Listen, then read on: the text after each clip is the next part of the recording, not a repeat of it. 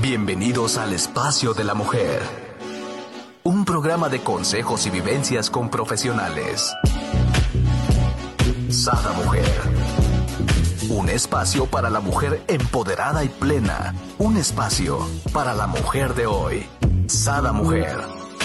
Brenda Ruiz e invitadas te harán pasar un rato agradable con información, tips y consejos para la mujer actual. Sada Mujer. Muy buenos días, queridos amigos. Les doy la bienvenida a un nuevo programa de Sada Mujer. El día de hoy tenemos con nosotros, ya saben que es miércoles de milagros y tenemos con nosotros a nuestro facilitador de un curso de milagros, Oscar Andrade, y a nuestra practicante del programa Alanon y terapeuta emocional por objetivos, Liliana Aceves, con el tema El libro para maestros de un curso de milagros. Bienvenidos, ¿cómo están? Hola, hola Brenda, buen día. ¿Qué eh, tal, Oscar? ¿Me escuchas bien? Perfecto y claro, aquí ahora vamos a iniciar tú y yo mientras llega por nosotros, con nosotros Lili, ¿no? Ahora que se incorpore Liliana, está ahí resolviendo cosas técnicas, me imagino. Ok, pues. Pero empezamos, empezamos, déjame arrancar con una frase de esa parte del curso. Me encanta la idea. Que dice, donde se requieren cambios es en las mentes de los maestros de Dios. Esto puede entrañar o no cambios en las condiciones externas. Recuerda que nadie está donde está por casualidad y que nada en el plan de Dios es al azar. Wow. Así arrancamos, ¿no? Con esa frase de, con esa pequeña sección del curso. Esto está en la pregunta número 9 de nuestro manual para maestros. Hoy vamos a, platicar de esa sección del curso. Hemos hablado de la parte del texto, hemos hablado de la sección de ejercicios y hoy vamos a tocar el manual para maestros. Pero así arrancamos, nada es al azar. Nada es al azar. Para los que nos están viendo, pregunta, ¿el curso, el libro de, para maestros viene en el mismo libro y es una sección, ¿no? Así es. De hecho, podríamos decir que nuestro curso de milagros, que ya todos o que muchos se han estado viendo por ahí, tiene cuatro secciones o cuatro libros, podríamos decir que contiene cuatro libros en, uno, en uno solo.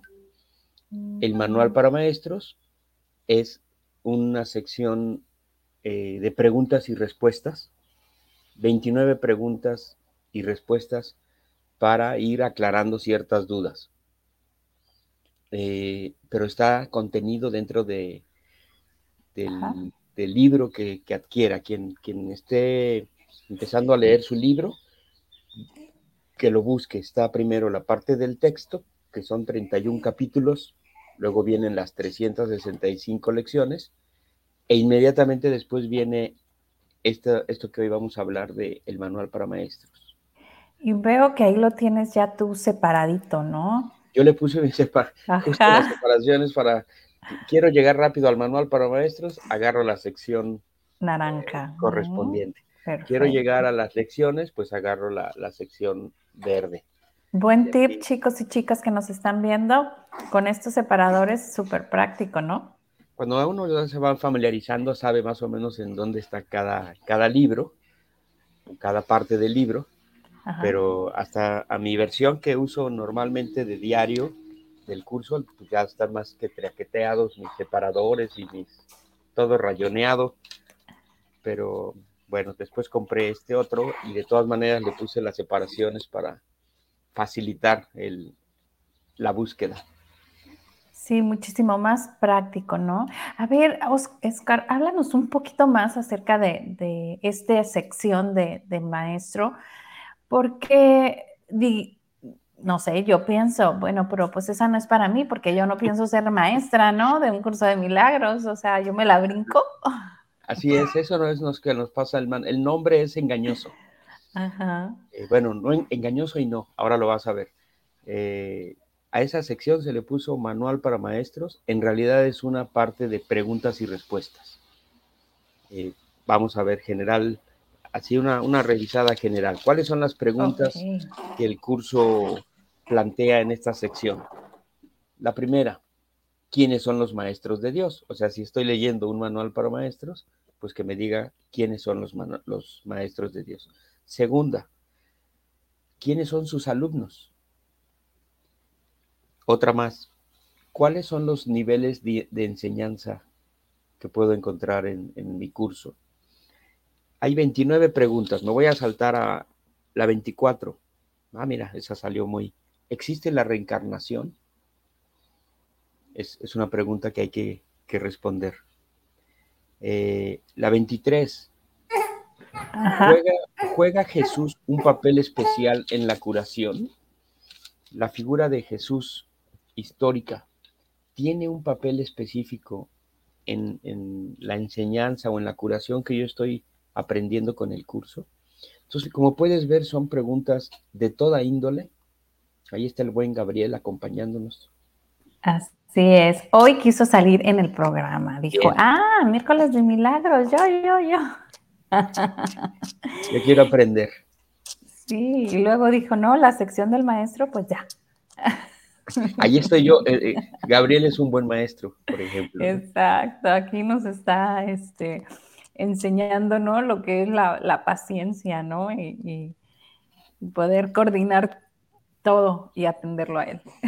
Y atenderlo a él. Y fíjate, es un maestro de paciencia, de inocencia. De, inocencia.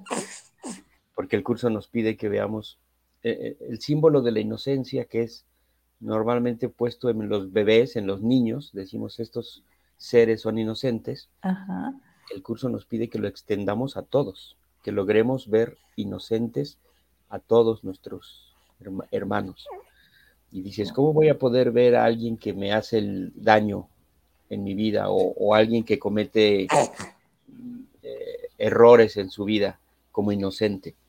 Y el curso dice, es que en su esencia, su verdadero ser es inocente ha tomado decisiones equivocadas. Exacto. De hecho, eh, en la Biblia también se menciona de manera muy parecida en términos de eh, eh, no juzgues a tus enemigos o como dice, este, perdona a tus enemigos. El curso lo que nos dice es veamos inocentes a quienes creemos que nos están haciendo un daño. Ajá. Y, eso lo vas aprendiendo, ¿no? Con el transcurso del, crecer de los años, ¿no? Y dices, ok, entonces, si esto me molesta, ¿no? De, Petrita, pues, ¿qué tengo yo que cambiar? ¿Para qué me molesta, no? Fíjate, lo que hemos platicado en otras ocasiones, Brenda, no veríamos esa característica en una persona que nos acompañe si nosotros no la tuviéramos o no la identificáramos.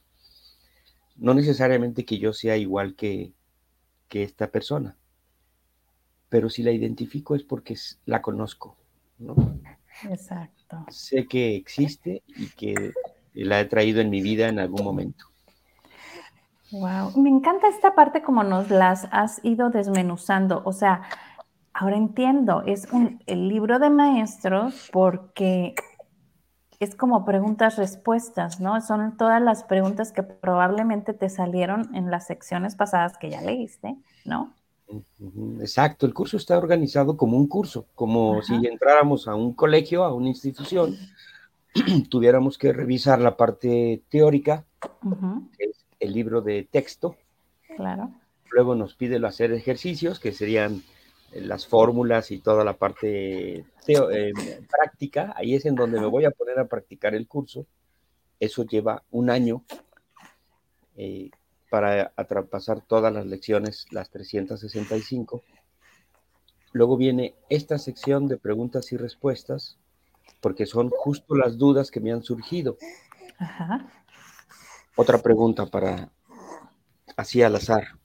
Eh, ¿Cómo se deja de juzgar?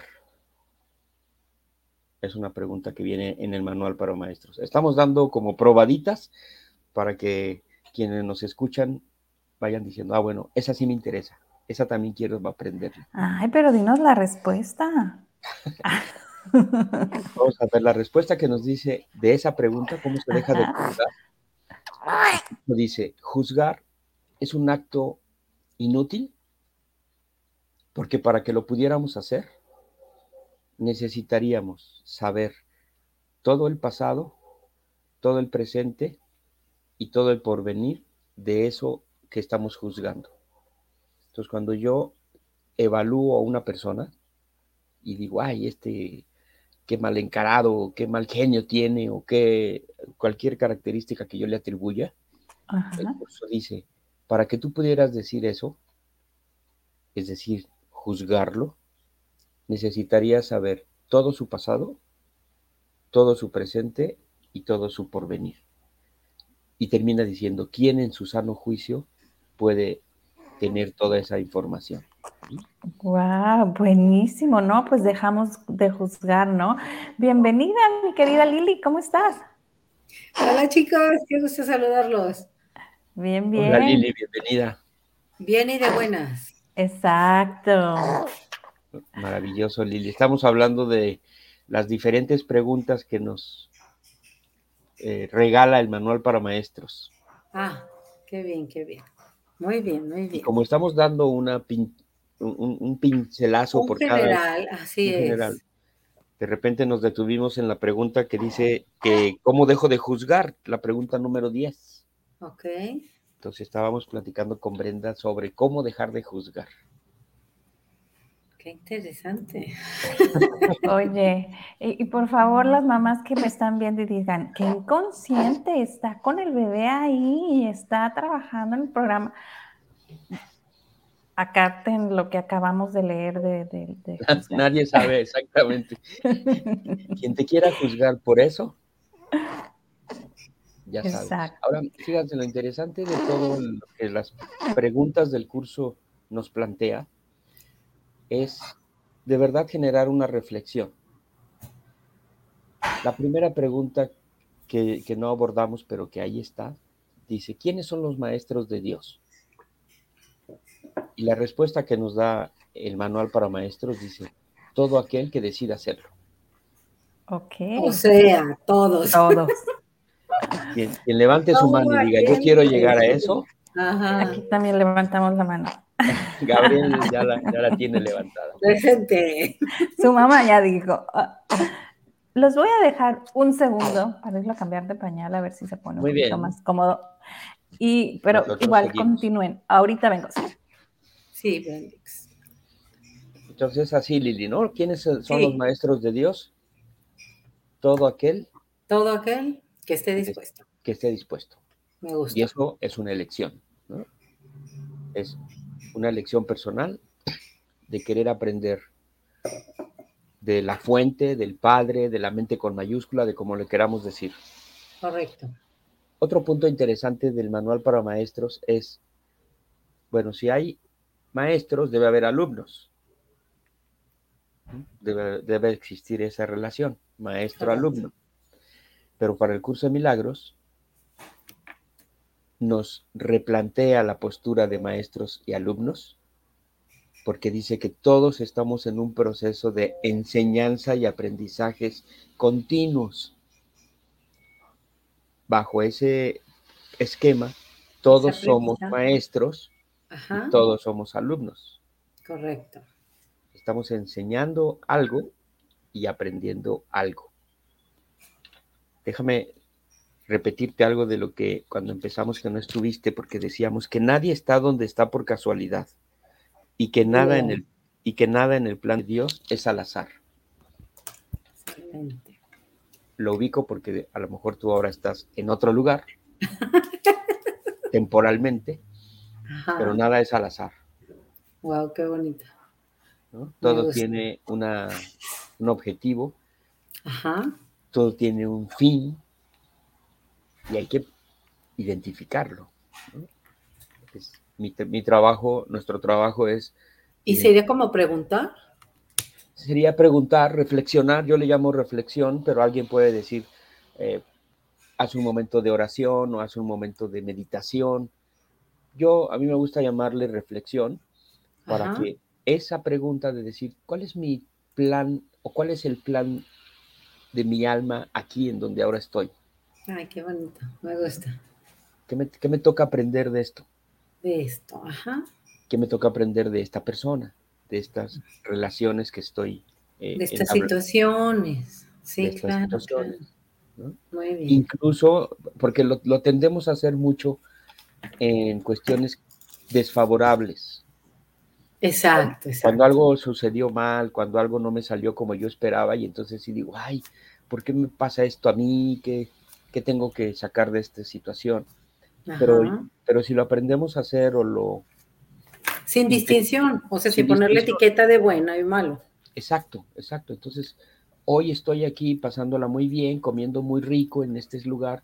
¿Qué me toca aprender de esto? ¿Con quién más debo de compartirlo? Eh, estoy disfrutando un buen libro o una buena compañía, un buen paseo. ¿Qué me toca aprender de esto? que esa reflexión se logre convertir en parte de mi, de mi día a día. De mi diario vivir, me gusta. Porque si no lo tendemos a poner solo en situaciones eh, sí, dramáticas o, fuertes o pesadas. ¿Por qué? ¿Por qué? No, no bueno, a ver. ¿Qué pasa a mí? ¿no? Exacto, exacto. Entonces, no, no, no, hay que quitarle. Y, la respuesta es. Y no hay grados, no hay grados. O sea, y tampoco no hay ni bueno ni malo, eso está padrísimo. En alguna parte del, mundo de la dualidad. En alguna parte del manual también dice justamente no hay grados de ilusión. Ajá. Eh, la, ¿Por qué yo? ¿Por qué a mí? ¿No? Sí, perfecto. Me estaba escuchando yo por acá y decía, ok. y escuchaste que decíamos que todos somos maestros y todos somos alumnos. Claro. Entonces el manual para maestros no es para quien ya acabó sus lecciones o no es para quien ya lleva algunos meses en el practicando el curso de milagros. Es para mí porque soy he elegido ser un maestro de Dios.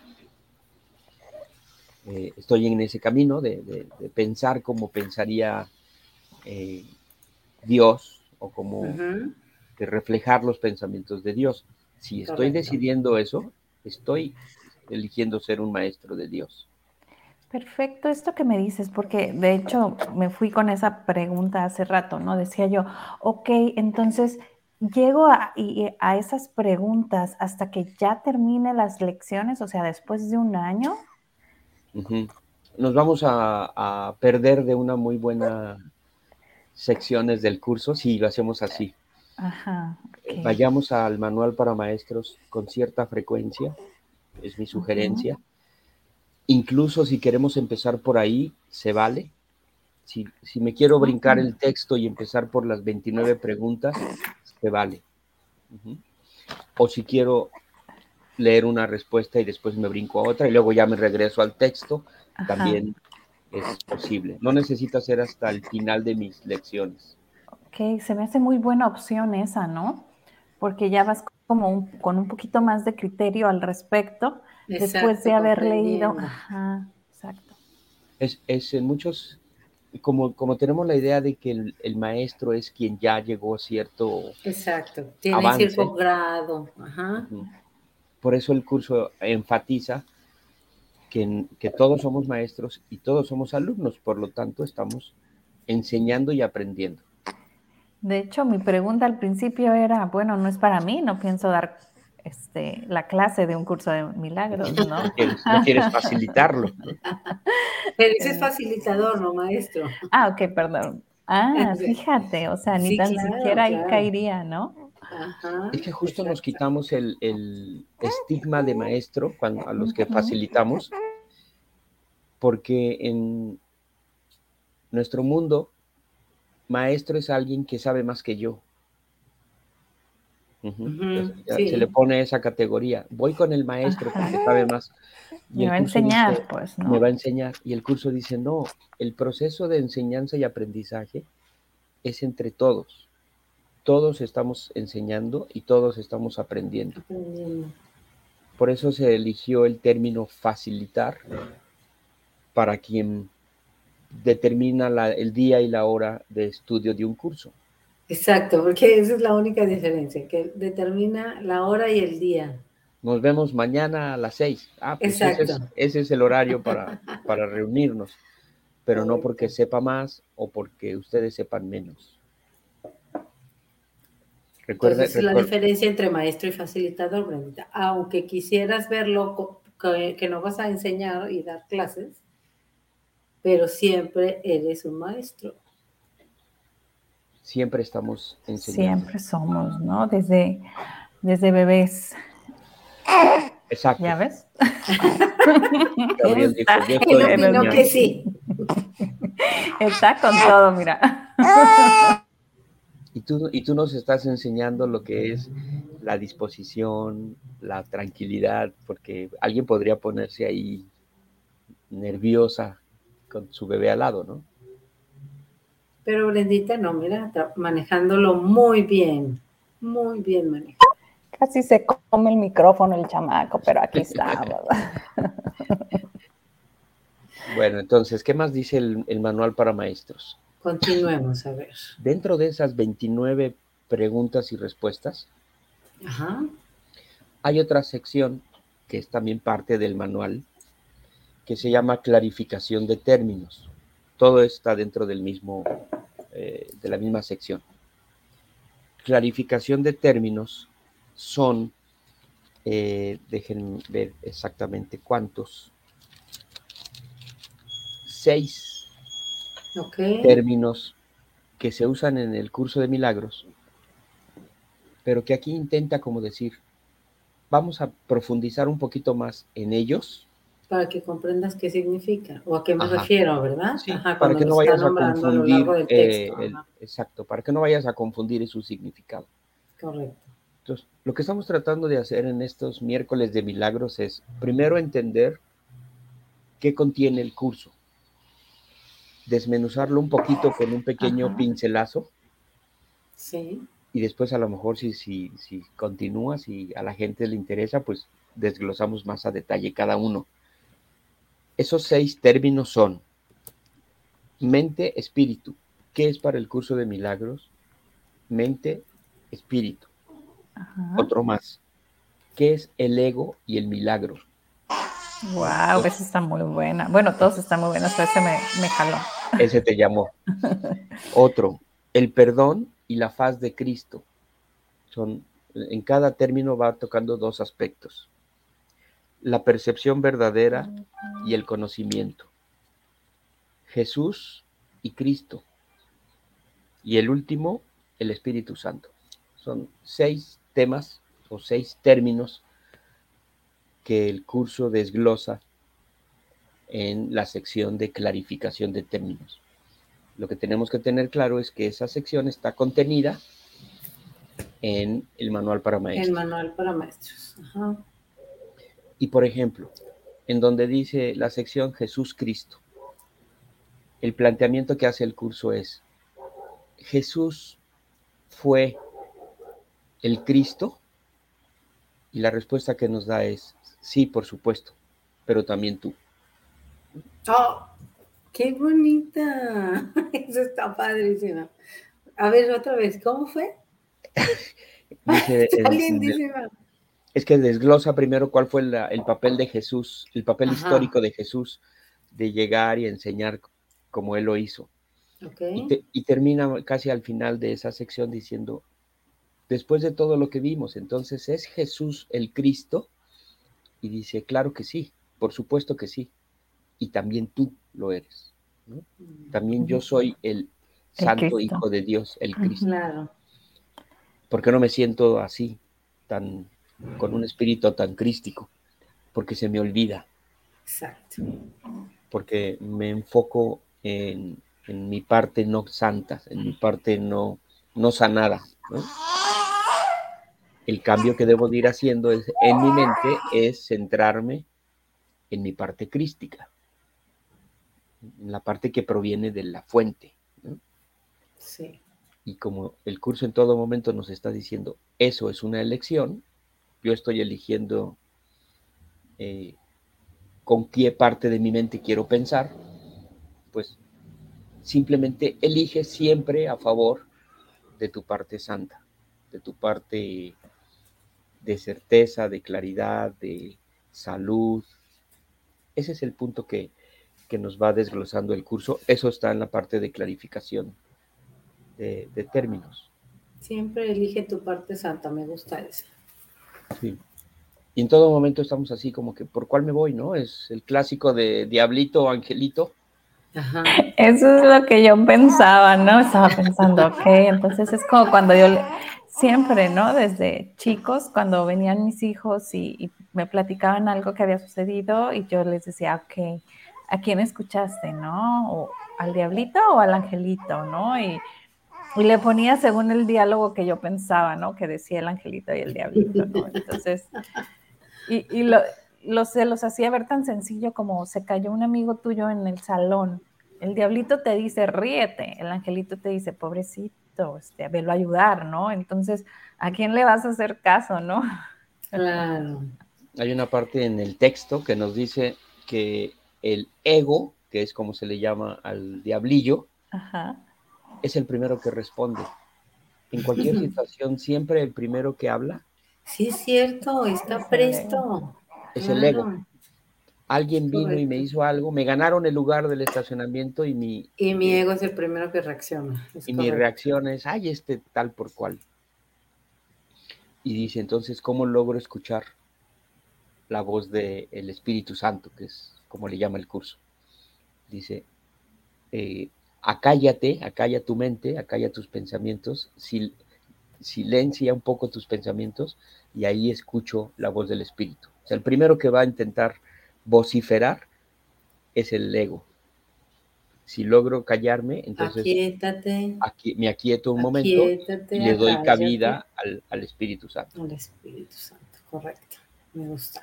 Pero ahí van a estar esas dos partes, Uf, mi mente errada y mi mente recta. Mi Pero mente por eso sí es un entrenamiento mental, porque en, en Claro. realidad eso es lo que sucede en cada circunstancia que te reta. Tu ego es el primero que quiere salir a defenderse, ¿no? O sea, no, a ofenderse, a, tener siempre una reacción.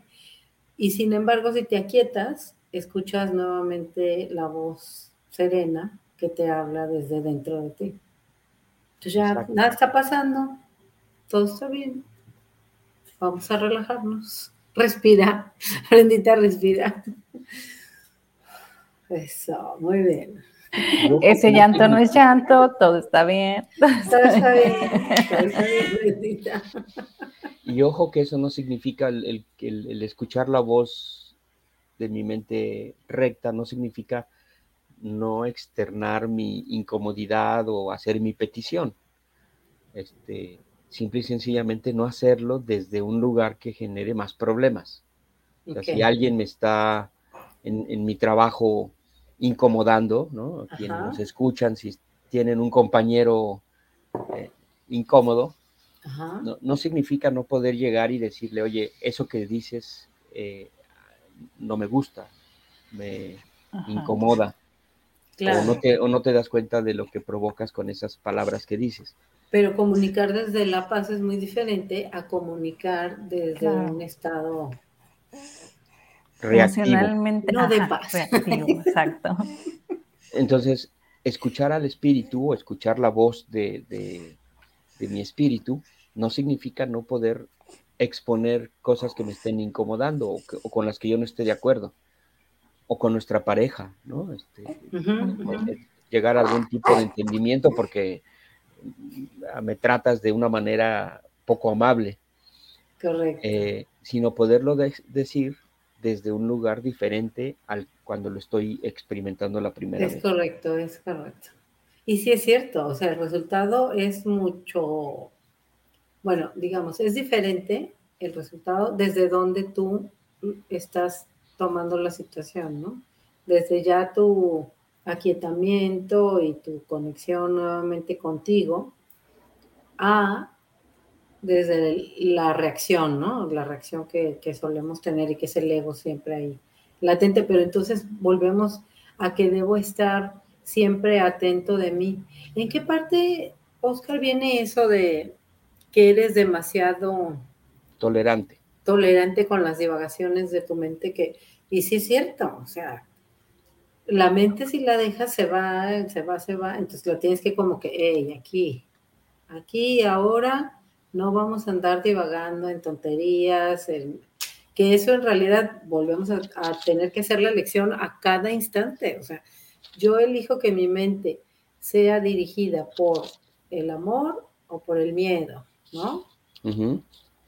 por, el, ego, o por la serenidad o la paz. Ajá, ajá. Entonces, a cada instante estoy haciendo una elección. Entonces, hasta que no lo hacemos consciente, porque antes, en realidad, bueno, yo voy a hablar por mí, yo antes siempre era como reactiva, reactiva, reactiva, ¿no? Esto recibía un estímulo externo, ¿no? Llámese alguien en el trabajo, este, la familia, el mismo tráfico, el clima, y, y mi, instantáneamente quería reaccionar. Lo dijiste muy bien hace un momento respecto a la, al entrenamiento que estamos es un llevando, entrenamiento, llevando a cabo. Mi, sí. Es posible que mis reacciones eh, aprendidas Ajá. De, de, hayan sido, escucho algo y, y reacciono, escucho sí. algo que creo que no me gusta y reacciono, o lo contrario, alguien me está agrediendo, ofendiendo y yo me quedo callado. Es no cierto, porque es una reacción aprendida del entorno en el que creció cada quien, ¿no? O sea, cómo tu familia manejaba todo, ¿no? O sea, las emociones, las situaciones de estrés, este, confrontaba, se achicaba, se agrandaba, tomaba de frente las cosas. O sea, entonces, ahora es yo como individuo, cómo quiero en realidad reaccionar, vivir mi vida y este, tomar mis decisiones, ¿verdad? ¿Desde qué lugar? Entonces, uh -huh. eso, qué, qué, gran libertad, la verdad, qué gran libertad. Porque no es porque ya como me enseñaron de esa manera, fui educado, pues ya ni modo, así para siempre reaccionaré. Porque pues mi mamá es bien controller, neurótica, o mi papá es mandón o lo que sea.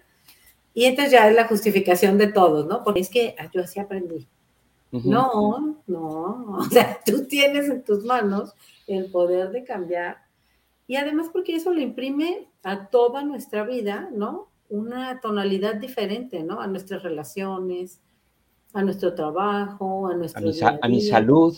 A mi salud, exacto, porque el mal manejo de esas emociones, ¿qué provoca en mí, no? O sea, todas las reacciones químicas que están ocurriendo dentro de mi cuerpo, por no estar atento de mí. Fíjate, la, la, el, el viernes, ahorita me recordé, el viernes estuvimos en una tarde de café con unos compañeros, unos amigos. Ajá. Y como siempre, pues pasamos por diversos temas que, que estamos este, aprendiendo cada uno o con los que estamos trabajando. Correcto. Y llegamos de repente a, a, a temas este, donde teníamos posiciones distintas. Okay, pues, okay. Es lo más sano en, todo, en, en todas las relaciones. Claro, claro, claro. Lo más enriquecedor. La diversidad pero en, en uno de ellos empezó a, a sentirse... Eh, ¿Atacado? Atacado o, o, quería a toda costa imponer su postura. Ok. Y entonces eh, fue muy enriquecedor porque, o muy ilustrativo más bien, porque le decíamos, pero escuchémonos, o sea, no nos, no nos estamos tratando de convencer, estamos tratando de identificar qué pensamos cada uno respecto claro. a, a este tema. Y entonces estábamos diciendo, escuchémonos, no, no, no, no, pero o sea, la, la, re, la, reacción acostumbrada en muchos casos es sí. tratar de defenderme, como si, exacto, como si me lo estuvieran exacto. haciendo a mí, ¿no? Sí. Y darme una pausa, silenciarme y, y escuchar, me hace entender la postura de las otras personas. Correcto. Me beneficia en mi salud porque dejo de tener tal nivel Esas de reacciones, sí, sí, la bilis, este, el cortisol, santo Dios, todo lo que tu cuerpo, en el momento en que te sientes atacado, que en realidad no está ocurriendo ningún ataque, ¿estás de acuerdo? Solo la persona tiene un punto de vista diferente al tuyo. Exacto. Y luego para los que estábamos ahí, que no estábamos en ese mismo nivel de reacción, Ajá. también es una enseñanza porque como lo estamos hablando, todos somos maestros, todos somos alumnos, estamos... Y en, otro punto de la vida, y en muchos puntos de la vida, nosotros hemos ido él reaccionando así. Así es. O yo, al ver esa reacción, es porque en algún sentido yo también la tengo. Es correcto. Y por en este momento no estoy haciéndolo así, pero también yo identifico cuando no dejo hablar, cuando trato de poner mi, mi opinión arriba de todos. Eh, entonces eso fue, fue un buen ejercicio. Quien nos viera de fuera podría decir, mira, ahí se están dando este enseñanza, aprendizaje, ¿no? Todos están retroalimentándose. Claro. Vale la pena entonces tomar un momento de, de silencio. Es cierto. Darnos un respiro antes de dar una respuesta. Sí, estoy de acuerdo. Sí funciona mucho. Y fíjate cómo hasta en la sabiduría popular está, porque te acuerdas hace mucho tiempo que bueno, en México transmitían ese anuncio de respira y cuenta hasta 10, ¿te acuerdas? Sí, sí, sí, sí. Para entonces poder dar la respuesta, ¿no? Exacto, para que no fuera desde la reacción, sino date eso, cuenta hasta 10, o sea, 10, en 10 segundos tú puedes tener una percepción totalmente diferente de la situación. O incluso decir, a, este, a esta guerra no me meto. Sí, claro, elegir tus batallas, lo que hemos platicado, ¿no? O sea. Me retiro de esta discusión, este, tengo mis opiniones, pero no tiene sentido externarlas. Me, me, retiro, pero en paz, porque si me voy de mm, así trabado por dentro, sí, no, sí, sí, no lo estoy consiguiendo. Estoy cayendo en el mismo error, solamente que sin participar. Exacto, o sea, lo estoy cambiando en la forma, pero no en el fondo. Entonces, este, Qué interesante, pero sí sería un primer paso, digo. Si ya pudo abstenerse de entrar en la controversia, aunque por dentro se haya quedado este, así con, con falta de paz, digo, el, el, paso ideal sería ese, retirarte en paz. En paz. Pero si no logras hacerlo, ya cuando menos en la forma corregirlo, pues es un super paso. Me estoy dando cuenta, ¿no? Hay una pregunta que quiero que veamos. ¿Es posible la paz en este mundo? uh, qué buena pregunta. Me lo pregunto. las preguntas que viene en el manual para maestros. Es la pregunta número 11. Eh, ok. Entonces dice, vamos a ver algunas ideas que... Ay, sí, a ver. Dice, ¿es posible la paz en este mundo? Ok. Dice, el mundo que ves no puede ser el mundo que Dios ama porque normalmente estoy viendo solamente o, mayormente tragedias. Ah, ok. enfermedades. Por eso dice que no puede ser. El, mundo que Dios creó.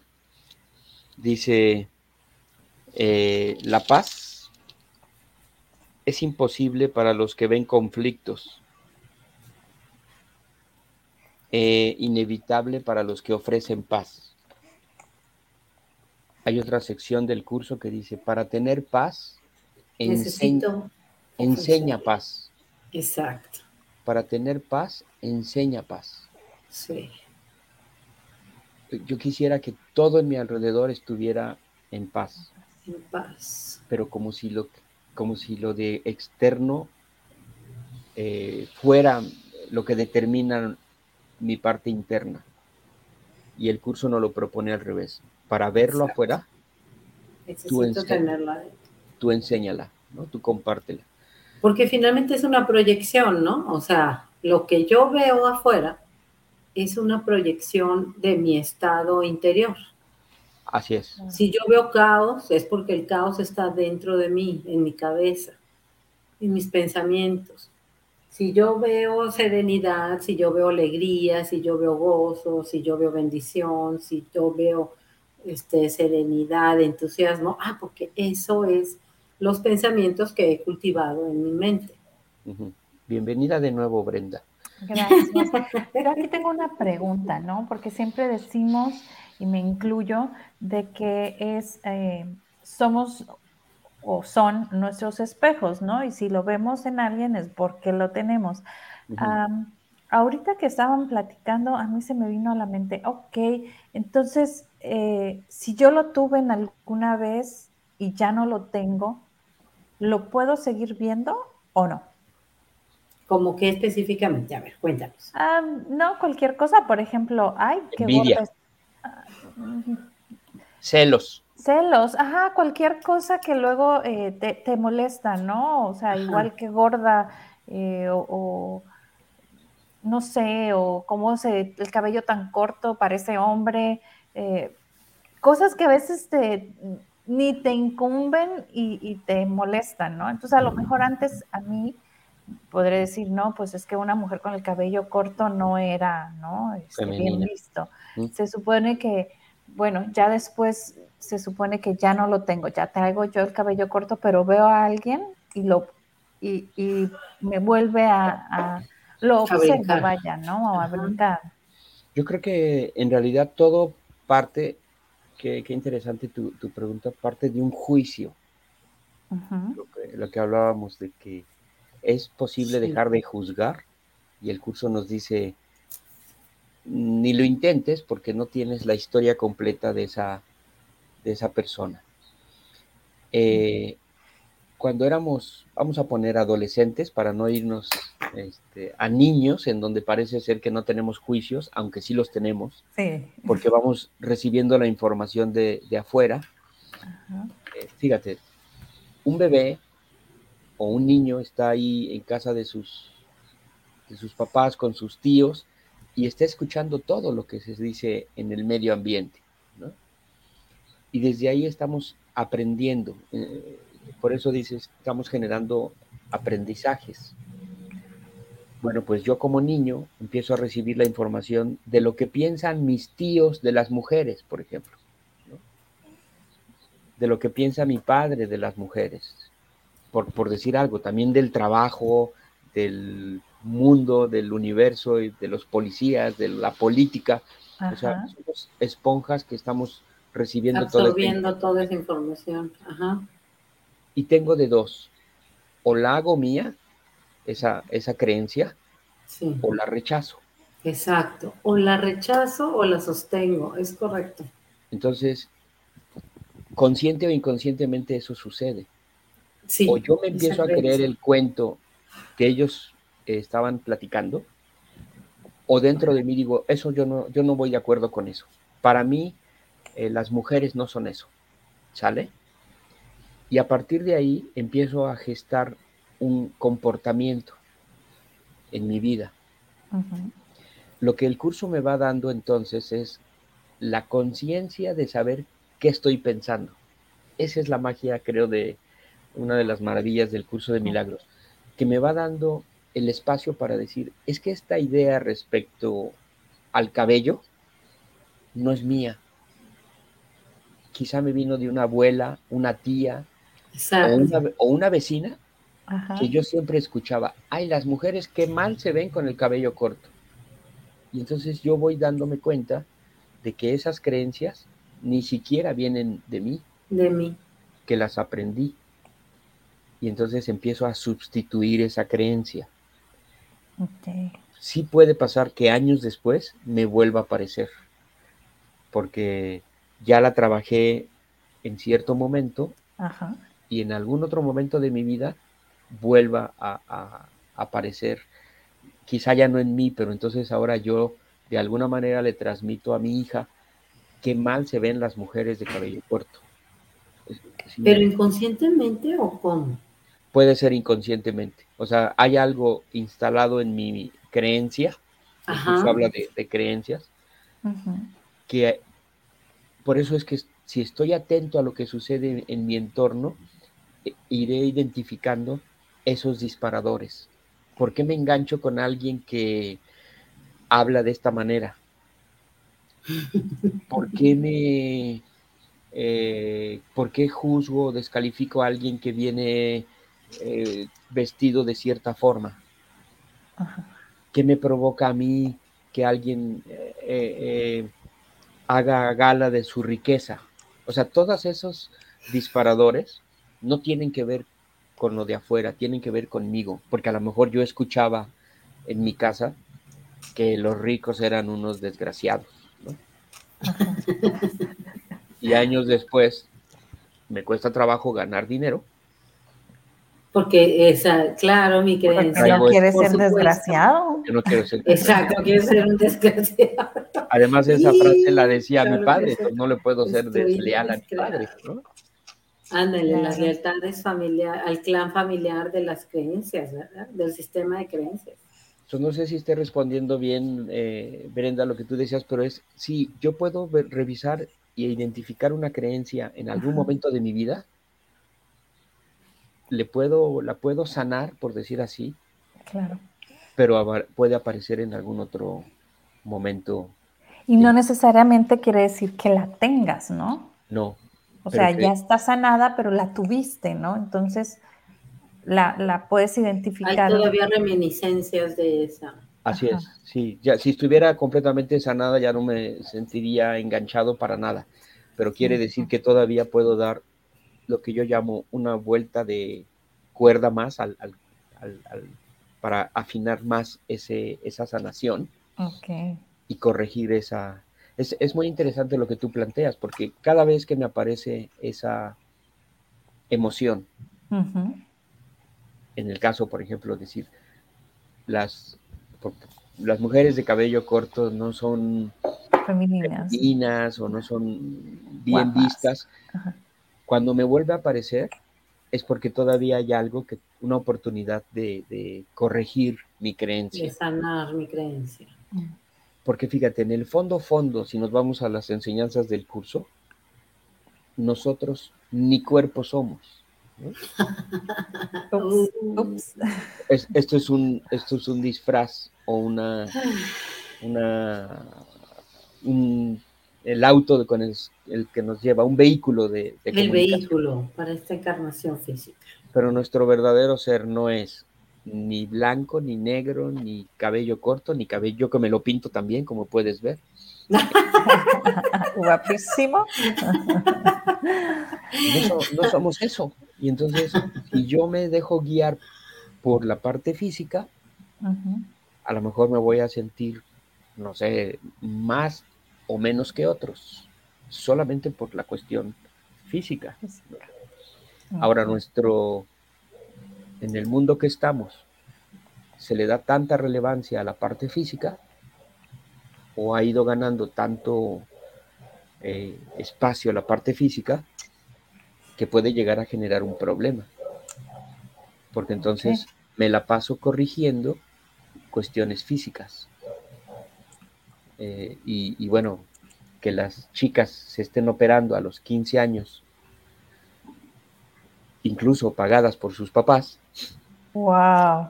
puede, puede ser un problema porque me, identifico desde muy pequeño con mi parte física. Y entonces, ¿cuándo voy a, detener ese, esa idea, no? Entre más físicamente atractivo sea, que además es subjetivísimo, muy subjetivo porque lo que es atractivo para uno no es atractivo para otro. Exacto, exacto, es subjetivo. Entonces, quitándole fuerza a esas creencias de que mi físico me identifica, vivo de manera mucho más en paz. No, ojo, que no estoy diciendo que nos descuidemos. Exacto, exacto. Déjate la barba. Sí, bueno, yo a mí no me va, pero no, no me sale así de. ¿De chino? de chino. Aquí sí, aquí no. Sí, aquí no. La dejaría. Pero todas las modificaciones físicas que vayan encaminadas a ser aceptado me pueden estar perjudicando, porque no voy a tener nunca paz. Eh, me voy a seguir haciendo cambios y modificaciones. Eh, lo que estoy tratando de aprender es que las personas valemos por nuestro, por nuestro interior, ¿no? No por sus títulos, no por su aspecto, no por su familia, por su apellido, no por el lugar en donde viven. ese es el aprendizaje que estoy tratando de conseguir. ¿Medio respondí a tu pregunta o me fui por otro lado? No, no, perfecto, claro que sí. La respondiste si todavía nos, nos extendiste un poco más de información, ¿no? O sea, quedó, quedó súper claro porque pues algo más tenemos que sanar ahí, ¿no? Déjame te digo algo que tú nos has compartido a veces, que, no te gusta que llore Gabriel, ¿no? Y, yo digo, pues, ¿dónde estará algo que a ti te inquiete, como, como si eso fuera una, eh, algo inadecuado? Ajá. Porque en realidad, a lo mejor yo no lloré como quería, o no hablo, o no grito como quiero hablar y gritar. Mira. Rápido te respondió. Identificó, dijo, yo sí. Eso es lo que quiero decir, Oscar. Gracias por decírselo a mi mamá. Entonces, simplemente pues hay expresiones distintas. Claro. Unas son un poquito más silenciosas. Silenciosas. Otras son más ruidosas. Pero eh, cuando yo voy revisando con qué me engancho en la vida, es una eh, oportunidad maravillosa de corregir. Oye, sí, qué interesante esa observación, ¿eh? Muy buena, porque sí es cierto, cuando vas por la calle y de repente ves a alguien muy gritón o muy expresivo, entonces, ¿qué quiere decirte? Eso te está trayendo un mensaje. O al contrario, ¿no? Perdón, perdón, Brenda. Y, y, eso viene de familias, ¿no? O sea, yo, yo viví con, cerca de, una familia donde todos eh, hablaban alto, ¿no?